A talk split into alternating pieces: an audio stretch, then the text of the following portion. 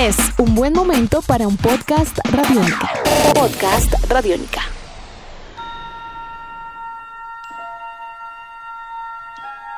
Space, the final frontier. These are the voyages of the Starship Enterprise. Its five-year mission to explore strange new worlds.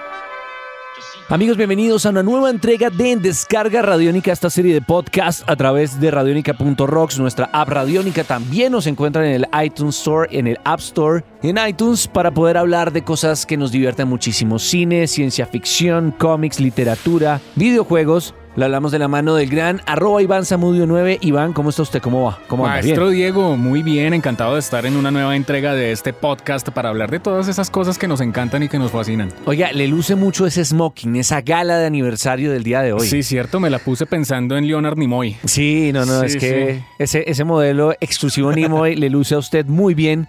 Y es porque vamos a hablar de algo que básicamente ha influenciado de forma importante y permanente la ciencia ficción en televisión, en videojuegos, en literatura, en cine. Bueno, en cine oh, sí le ha influenciado, pero nunca le fue muy bien. Hasta estos años últimamente se ha crea, recuperado. Pero no crea, es para los que son fanáticos de Star Trek, la serie de películas, las viejas, más el reboot, es muy importante. Es, no, es muy importante, claramente. demasiado importante. Pero no ha sido tan exitoso como lo que ha pasado últimamente. Sí. Estamos hablando, sí, señores, del aniversario. El 8 de septiembre de 1966 se estrenaba la cadena norteamericana NBC, emitía el primer episodio de la popular serie Viaje a las Estrellas. El show creado por Gene Roddenberry contó con 79 episodios transmitidos hasta septiembre del 69. Y mm, hay que recordar una cosa, ¿no? Mientras estuvo al aire, no le fue tampoco muy bien esa primera No. tanda. No, no, señor. La serie inicial de Gene Roddenberry, en ese periplo donde estuvo al aire, no llegó a tener eh, el éxito esperado. Pero curiosamente, después de que acaba la serie, ahí es donde se empiezan a poner interesantes las cosas porque la serie adquiere una, mm, digamos, un estatus De culto. de culto. Entonces Así de es. ahí en adelante es que se empieza a explotar oficialmente eh, toda la, el tema de la franquicia y eventualmente se empieza a crear sin querer queriendo un universo transmedia Así dentro, es. del dentro de toda una concepción De hecho, uno de los primeros- ultrauniverso. esos primeros universos transmedia, porque con tres temporadas antes de que fuera cancelada por primera vez, al pasar de los años empezaron a, a- a crearse dentro de la franquicia eh, productos para televisión, películas, videojuegos, libros, juguetes, entre muchos otros productos. Y pues hay que recordar dónde nos ubicamos, ¿no? Viaja a las estrellas, a diferencia de lo que sucede en una de las sagas que más eh, intentan poner o contraponer, que es Star Wars. Viaja a las, a las estrellas su- su- sucede en la Vía Láctea, ¿no? Sucede en nuestra galaxia. Sí, señor. Básicamente es eh, la Federación Unida de los Planetas que busca colonizar o de cierta manera descubrir nuevos mundos y eso es la premisa que ahora en el cabezote de la serie de televisión. Pues nos presentó una serie que inicialmente es una tripulación del el USS Enterprise que está comandado por el eh, capitán James Tiberius Kirk, quien es interpretado por William Shatner. y que ellos básicamente pues durante todos esos, esos capítulos empezaron a viajar, iban eh, descubriendo planetas, bueno, eh, encontrándose con razas de extraterrestres y siempre era como la, la- el tema de la astucia, de saber comandar y de manejar un, buen equipo para poder vencer una adversidad. Y Eso- trabajar en equipo. y trabajar en equipo. Eso siempre ha sido en todas las series de Star Trek habidas y por haber. siempre tiene que haber un check-up, tiene que haber alguien que, que ayude ahí a, a manejar la cosa. Entonces, ¿qué ocurre? Estamos hablando que ahí no, solamente nos estaban hablando de una nave, ¿no? Del- De, ese USS Enterprise. Pero esos, esas, el, el Enterprise como tal no es que sea solo esa nave, es un modelo de naves Ujú. que son flotillas de muchas, De que, muchas. que se mueven por infinidad de partes Con muchas misiones. a muchos planetas exploratorias. a exploratorias y son muchas tripulaciones. Entonces, años después, el, el tema de empezar a, a expandir eso fue, oiga, pero si está el capitán eh, Kirk con esta nave, ¿por qué no hay otros capitanes con otras naves, con otras tripula- tripulaciones donde pueden haber más personajes y donde cada miembro de esa tripulación tiene algo diferente para ofrecer? Entonces, de esa manera, Diego, pues estamos, usted lo decía muy bien, ha habido absolutamente de todo de Viaje a las Estrellas desde ese momento. Es que de hecho, si, si usted se pone a analizar y desde... De hecho, la serie no fue un éxito mainstream hasta su sindicalización años más tarde en donde Ajá. fue retransmitida.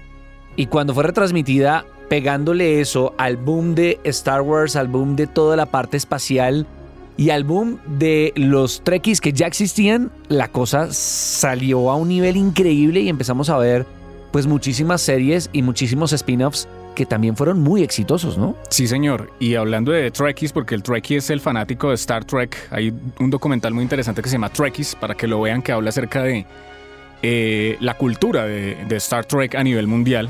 Y tiene segunda parte, Trekkies, parte 2, para que la- las dos, es bien La venganza de Canola. No, es muy interesante porque hablan de todo eso, pero fíjese, han habido muchas películas. Estamos hablando de 1, 2, 3, 4, 5, 6 películas de lo que fueron la, la serie original.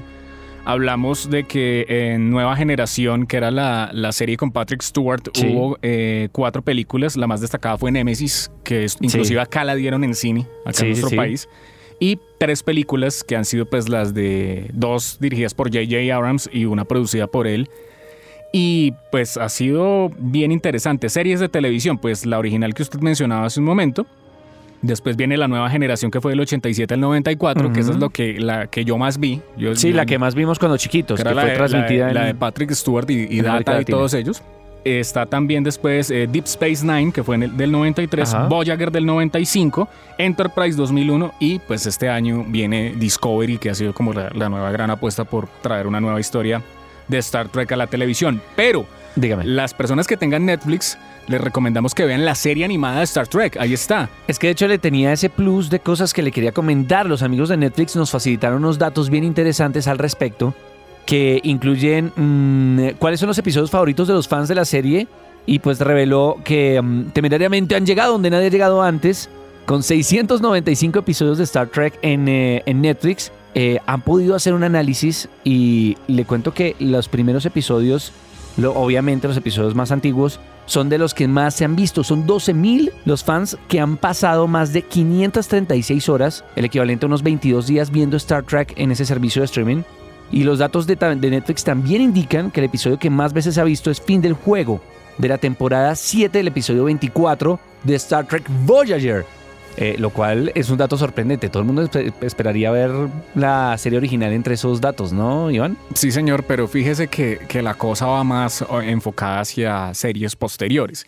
Es más, hay una película buenísima, no recuerdo el nombre en este momento. O sea, el Sí. capitán que interpreta a Patrick Stewart se encuentra con el capitán Kirk, que es interpretado por William Shatner. Ok.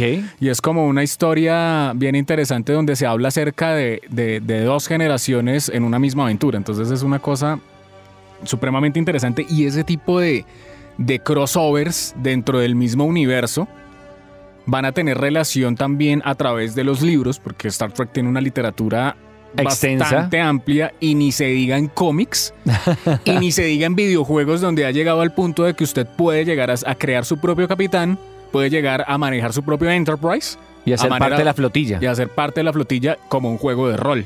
Sí, claro. que esto usted haya interconexión y usted se conecte con otros usuarios que tienen también su propia Enterprise y todo esto. En el campo de, como tal, ya de la cultura en lo que representa Star Trek, es una cosa muy amplia porque también, al igual que ha pasado con Star Wars, que se han encargado de crear los cuadrantes, los planetas, las razas, los vehículos, eh, los habitantes, todo ese tipo de cosas, en Star Trek ha pasado algo muy similar.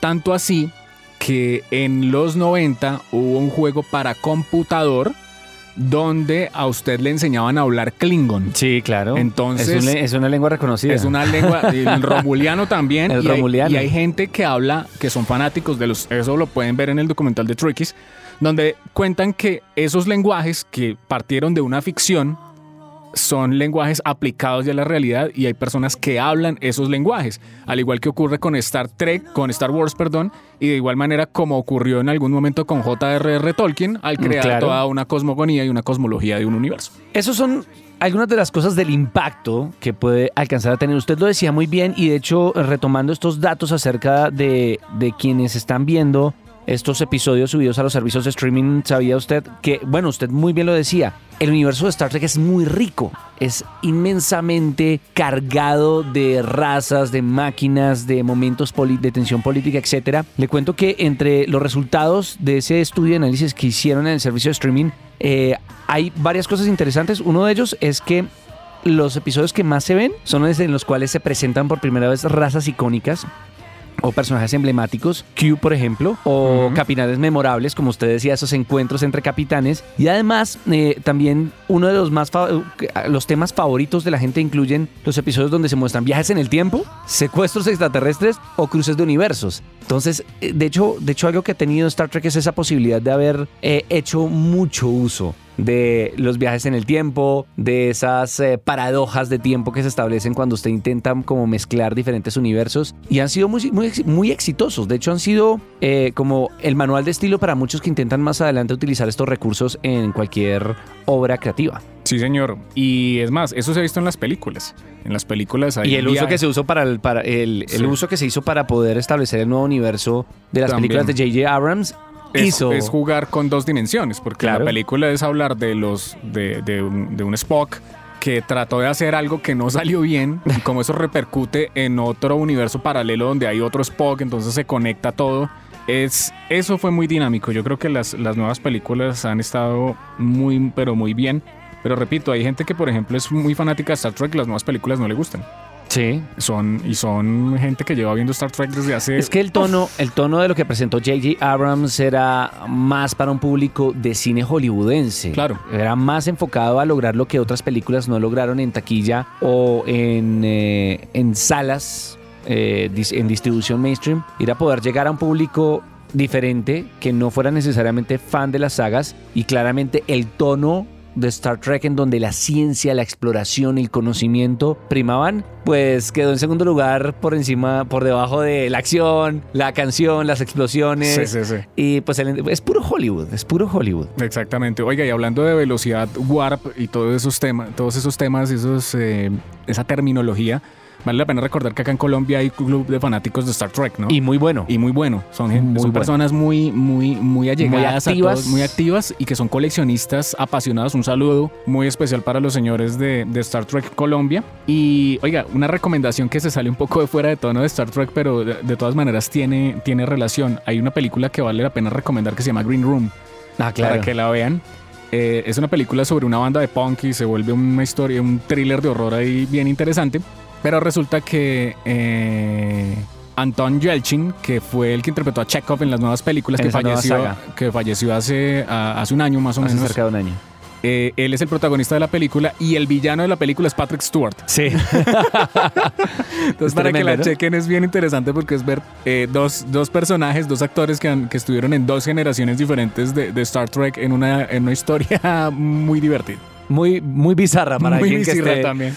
Muy punkera además. Que esté conectado con, con el universo de Star Trek. Eh, finalizamos invitándolos el 25 de septiembre. Se estrenará eh, esta nueva serie Star Trek Discovery en 188 países. Veremos una nueva tripulación, un nuevo contexto, nuevas historias y una como, como esa visión de Star Trek eh, quienes la han visto dicen que es muy fiel a ese concepto inicial de Star Trek, en donde, como decimos, lo que le ha caracterizado es primar la ciencia, el conocimiento, la exploración, eh, la fantasía y la ciencia ficción por encima de la misma acción. Eh, tendrán para chuparse los dedos, porque la producción parece estar muy bien apoyada y veremos cómo le va. ¿Cuál es su capitán favorito? ¿Cuál es mi capitán favorito? No, yo me quedo con con el capitán de Patrick Stewart. Con Jean-Luc Picard. Sí, sí, con Picard, que es el que conocimos cuando chiquitos y cuando ya conocimos a, William Shatner ya era un viejito gozón, entonces ya no, le, no lo veíamos con la seriedad era que divertido. Sí, ya era un viejito gozador ahí gracioso, eh, viviendo el cuento en Hollywood, entonces ya no, no, no, pude, no pude no podíamos conectarnos de esa forma. Y que lo reconocimos en Boston Legal. ¡Ah! ah. Recuerden que pueden dejar sus comentarios aquí en la sección de comments o escribirnos a través de arroba radiónica con el numeral en descarga radiónica, esta sección de podcast con Iván Zamudio y Diego Bolaños. Nuestros podcasts están en radionica.rocks, en iTunes, en RTVC Play y en nuestra app Radionica para Android y iPhone. Podcast Radiónica.